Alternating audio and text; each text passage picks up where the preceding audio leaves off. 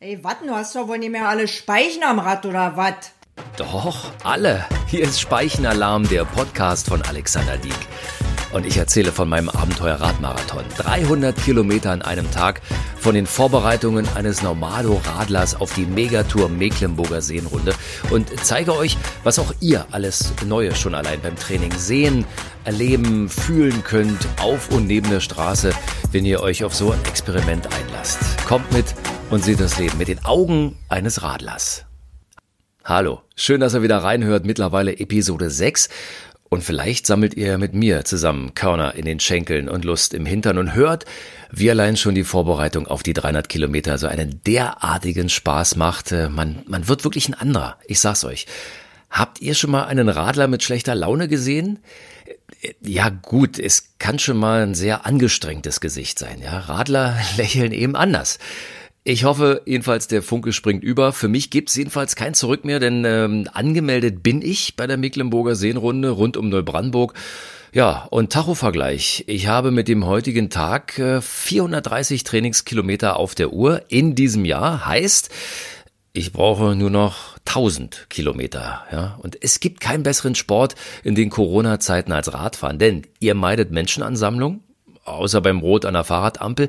Ihr meidet Busse und Bahnen und die Wissenschaft meint, nichts stärkt das Immunsystem so wie Radfahren in der frischen Frühlingsluft.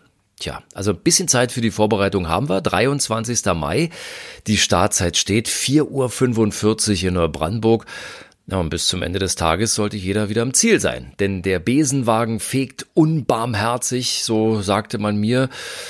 Ja, und bergig mit ordentlich Anstiegen ist es auch. Also, es liegt an mir, wie schwer oder leicht oder peinlich oder quälerisch die Zeit dazwischen sein wird. Äh, apropos peinlich. Ich hatte in der letzten Episode, in der Episode 5 ja erzählt von meinen Fahrradneukaufplänen als Ersatz für meinen geklauten Esel. Da hatte ich überlegt, ob ein ATB als Straßenrad oder doch ein Gravelbike, wie ich es nenne, und da machte mich Thomas in einem Kommentar netterweise darauf aufmerksam, dass es doch wohl Gravelbike heißt und von Graveln kommt. Oh, ja. Also dann ähm, eben Gravelbike. Ich wollte damit nur meine Anfängerkompetenz unterstreichen. Also ich finde damit äh, wirklich noch authentischer. Zwinker, Smiley. Gut, haben wir das geklärt. Ähm, kommen wir zum Training zurück. Ich habe es in der Hand, mit gutem Training mich zu präparieren für die 300 Kilometer. Aber das ist mitten im Winter nicht so leicht, ja, wenn du aus Berlin kommst. Denn erstens gibt's kein gutes Wetter und zweitens keine Berge.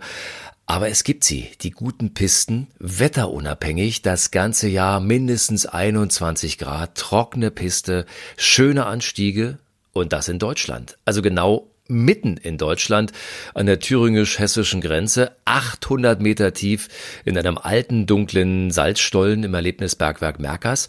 Hm, mein Freund Matti, der in der Nähe dort wohnt und der mir die ganze 300 Kilometer Idee ja erst eingebrockt hatte, der kam mit der Idee, ja. Tolle Sache, schnell gebucht.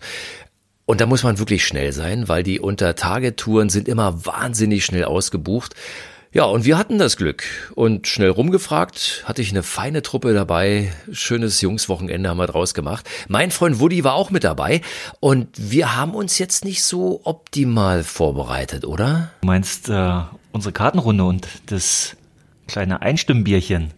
Genau das kleine Einstimmbierchen. Wir mussten ja dann auch am nächsten Tag früh raus, aber wir waren eigentlich fit, muss man sagen. Bisschen, bisschen gefrühstückt haben wir noch kann mich gar nicht erinnern. Und dann äh, sind wir ja losgefahren. Ähm, ich fand es schon beeindruckend, als wir dann ankamen. Ähm, diese Förderkörbe, man konnte das ja quasi gar nicht übersehen. Ja, ja richtig, richtig. Aber äh, hast du auch dran gedacht, äh, am Vorabend, diese Wanderung auf diesen Hügel, das war doch ein Traum mit dem Sonnenuntergang und diesem Blick auf dieses, ich weiß nicht, eifelartige Vulkangelände. Ich weiß nicht mehr genau, wie das heißt. Dieses Sieben-Hügelland oder hat Matti das nicht so genannt? Ich merke, du bist jetzt das doch, du bist ein Schwärmer jetzt doch, ja? War richtig schön. Ja, ja, weil ich gerade äh, mir das Foto angeguckt habe und da dachte ich, ach, Mann, das war doch herrlich. Na, ich kann ja, ich war so fokussiert jetzt auf unsere Untertagetour, aber du bist natürlich, eine, bist natürlich ein Romantiker. Naja, natürlich, äh, aber weil du, ja, weil du äh, von der Einstimmung gesprochen hast. Ja, ja, deshalb, das durften wir auf keinen Fall vergessen. Das musste ich erwähnen. So, mal wieder an den Tag zurück. Dann sind wir da äh, hingekommen ins Bergwerk und haben erstmal eine Einweisung gekriegt. Wann das? Also wir haben unsere Fahrräder abgegeben, die wurden verladen, schon mal vorab äh, praktisch unter Tage gebracht. Eine Einweisung, also wir haben einen Helm natürlich bekommen, ist ja klar, aber ansonsten. Na, ich weiß, wir waren nur ziemlich geguckt, als er sagte, äh, die Tour, herzlich willkommen zur 15 Kilometer Tour. Äh, wie 15? Das war uns ein bisschen zu kurz, oder? Ja. naja, als dann äh, das Gefälle und die Steigung auf der Rücktour äh, erwähnt wurden, äh, fand ich das nicht mehr zu kurz. ja. ja, aber, aber vorher haben wir erstmal geguckt, weil siebenhalb tatsächlich hin ja, und stimmt. siebenhalb zurück. Ja, du hast recht, du hast recht, du hast recht, das stimmt. Also haben wir gedacht, ach naja, das reißen wir ja eine halbe Stunde weg, ja. Ja. ähm, gut, aber äh, erstaunlicherweise das ganze Tunnelsystem, das erstreckt sich ja über mehrere hundert Kilometer, ne? Und ja, war schon bewusst, dass aus Sicherheitsgründen auch nur bestimmte Bereiche befahrbar sind. Und ja gut, aber äh, im Endeffekt war es Neuland und äh, eine Herausforderung, ein Abenteuer und dann mussten wir gucken, was daraus wird. Aber ich meine, so ein bisschen ruhig wurde es dann, als wir dann im Förderkorb standen und runtergefahren sind, äh, wurde das Gelächter so ein bisschen, so ein bisschen leiser, weil man wird doch demütig. Absolut, weil die Abfahrt, die nahm ja kein Ende. und ja gut, wir waren, das war dicht gedrängt alles im Korb. Die Luft wurde erstaunlicherweise immer wärmer und spüler, ne? Das war ja, also für jemanden, der da nicht erfahren ist, fand ich das schon ein neues Erlebnis. Na, man muss ja sagen, wir sind ja aus dem tiefen Winter gekommen. Oben waren's, ja. äh, war Schnee sogar, glaube ich, noch, und dann unten waren es 21 Grad. Ja, ja, ja, ja, ja. Also wir hatten uns ja durchaus auch alle taggerecht, also über, überirdisch angezogen äh, äh, wintergerecht und es wurde immer wärmer und irgendwann haben wir, glaube ich, einige Kleidung sogar vom Leib gerissen, ne? das kennen wir ja sonst auch. Äh, und äh, als wir dann unten angekommen sind, ähm, da haben wir uns gesammelt, da haben wir unsere Fahrräder bekommen und da es ist schon was ein wenig anderes, schon erstmal tief beeindruckend da unten, ne? Absolut, absolut. Also äh, du hast ja zunächst erstmal nur einen Blick in die engen, dunklen Gänge die nur durch ein Zwielicht beleuchtet sind. Man sieht eigentlich nicht wirklich was, was kommt auf einen zu. Und natürlich hast du immer die Vorstellung, 800 Meter Gestein über dir, hält denn das hier überhaupt? Ja, aber ja, und dann trafen sich alle eben in einer Art Vorhalle, die durchaus gewaltig war, ne? Riesig, ja. Ja, ja. Ähm, ja, und dann ging es nachher aber eigentlich auch direkt los, ohne große Wartezeiten. Äh, naja, und dann, ja, losgeht heißt ja, wir mussten uns ja so ein bisschen langschlängeln, alle, alle hintereinander quasi. Also die Gruppe war ja sehr dicht zusammen. Und dann ist meiner Erinnerung geht's eigentlich quasi nur bergab, nur runter. Bergab, bergab. Also das wurde ja auch angekündigt. Äh, ich glaube, das waren drei Kilometer 15 Grad Gefälle. Dann waren, glaube ich, 500 Meter horizontal und dann ging's 17 Prozent abwärts. Ja, und jeder weiß, was das bedeutet. 17 Meter pro 100 Meter Gefälle. Ähm, ist eine relativ hohe Feuchtigkeit dort im Gestein. Der Untergrund ist durchaus rutschig, die Sicht ist schlecht, es ist enges Gedränge. Ja, klar, das Feld, das zieht sich nach und nach auseinander, aber jetzt auf den ersten Metern musste man schon ganz schön vorsichtig sein.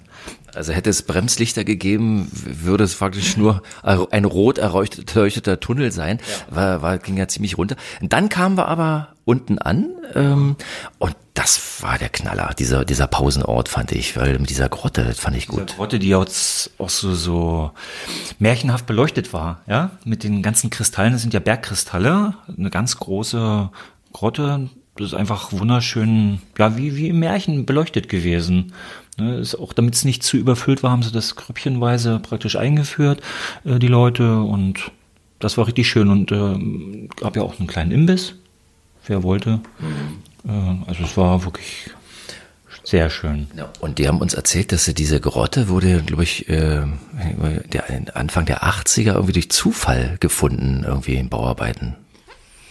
Kann ich mich nicht dran erinnern. Hast du wieder nicht aufgepasst, ja? Ja, ja, scheint so, scheint so. War einfach geflasht.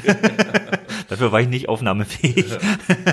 Ja, und dann ging's ja auch schon wieder zurück. Und da waren, hier unten waren noch 28 Grad, es war noch mal viel wärmer. Dann ging's zurück. Ähm, ich glaube, du bist ja mit, mit, mit, dem LKW gefahren? Wie kommst du darauf? ja, du warst so schnell weg. ja, aber du weißt ja, ich mit meinem Hüftleiden, was sollte ich machen? Das Fleisch war schwach und dann habe ich mich einfach drauf verlassen. Dann kamen wir an, oben wieder, also nicht oben, sondern äh, in, der, in, der, in der Basis. Äh, und das war, äh, war witzig, weil da sahen alle aus wirklich ein bisschen wie Bergarbeiter, alle ein bisschen, ein bisschen schmutzig, verschwitzt, fand ich. Und alle waren sehr zufrieden, auch nach 15 Kilometern. Ja, ich denke auch. Ich denke auch. Und dann ging es ja wieder nach oben, den Förderkorb hoch. Äh, ich glaube, unser Gefühl war Glück. Absolut. Es war ein, ein wunderschönes Erlebnis. Ähm, Ich fand es auch dann nochmal abschließend total schön. Wir hatten ja jeder zum Eingang äh, eine, eine Marke in die Hand bekommen und aus Sicherheitsgründen muss man die zum Schluss eben wieder abgeben, wenn du den Schacht verlässt. Äh, Und das ist einfach, gibt einem ein gutes Gefühl, ein sicheres Gefühl, dass es einfach nicht nur ein, schönes Erlebnis, sondern auch ein sicheres Erlebnis war. Das kommt ja auch dazu, ist ja auch wichtig. Ich glaube, ein Großteil der Gruppe kam wieder oben an. Ne? Wie meinst du das? Es war also quasi alle, es war, es war sehr schön. Es war ein toller Sonntag, es war äh, purer Sonnenschein oben. Äh, äh, Wir haben vier Daumen. Wie viel heben wir für die Tour? Also vier, wenn ich einen fünften hätte, dann würde der auch noch mit äh, hochgehen. Ja, das also mein begeisterter Freund Woody, der eigentlich als Nordlicht, als geborener Mecklenburger eher kühlerer Natur ist, aber das Untertagetraining selbst ihn ha- umgehauen hat. War aber auch toll und eine echte Challenge wegen der steilen Rücktour. Da trennt sich dann auch wirklich die Spreu vom Weizen. Will sagen, da trennen sich dann die Flachland-Tiroler und die mit Bergen in den Schenkeln. Und wenn du da keine Körner hast, steigst du ab, auch im kleinsten Berggang. Aber jeder hat natürlich den Ehrgeiz, da nicht abzusteigen. Und wenn du da keulst, 300 Höhenmeter den Bergwerkstollen rauf, da die bis zu 17 Prozent Steigung in den dunklen Gängen. Also da fühlt sich jeder wie so ein kleiner Bergkönig. Sehr, sehr empfehlenswert. Danke an unsere Thüringer Radfreunde, die das organisiert haben. Wirklich eine sehr schöne Idee. Und sie waren das ja auch, die uns zur MSR überredet haben und machen natürlich als Wiederholungstäter auch wieder mit bei der 300 Kilometer Seenrunde. Tja, beim nächsten Mal melde ich mich wieder von einem Außeneinsatz, diesmal dann über Tage äh, bin ich bei einer echten Radikone in Berlin. Da hat mir der Zufall geholfen, denn wenn man mit dem Fahrrad unterwegs ist, sieht man auf einmal Dinge, die einem vorher nie aufgefallen sind. Wie mitten auf meinem Weg zur Arbeit in Spandau komme ich direkt an einem Schild vorbei. Ullis Museumsladen, ja, das ist eine Legende unter den Fahrradläden, bundesweit bekannt. Da mache ich in der nächsten Episode mal Stopp auf dem Pausenkaffee bei Uli und lass mir von ihm seinen Laden und vor allem sein Fahrradmuseum zeigen. Also, bis zum nächsten Mal und denkt dran, Mit dem Fahrrad nicht in ersten Wagen.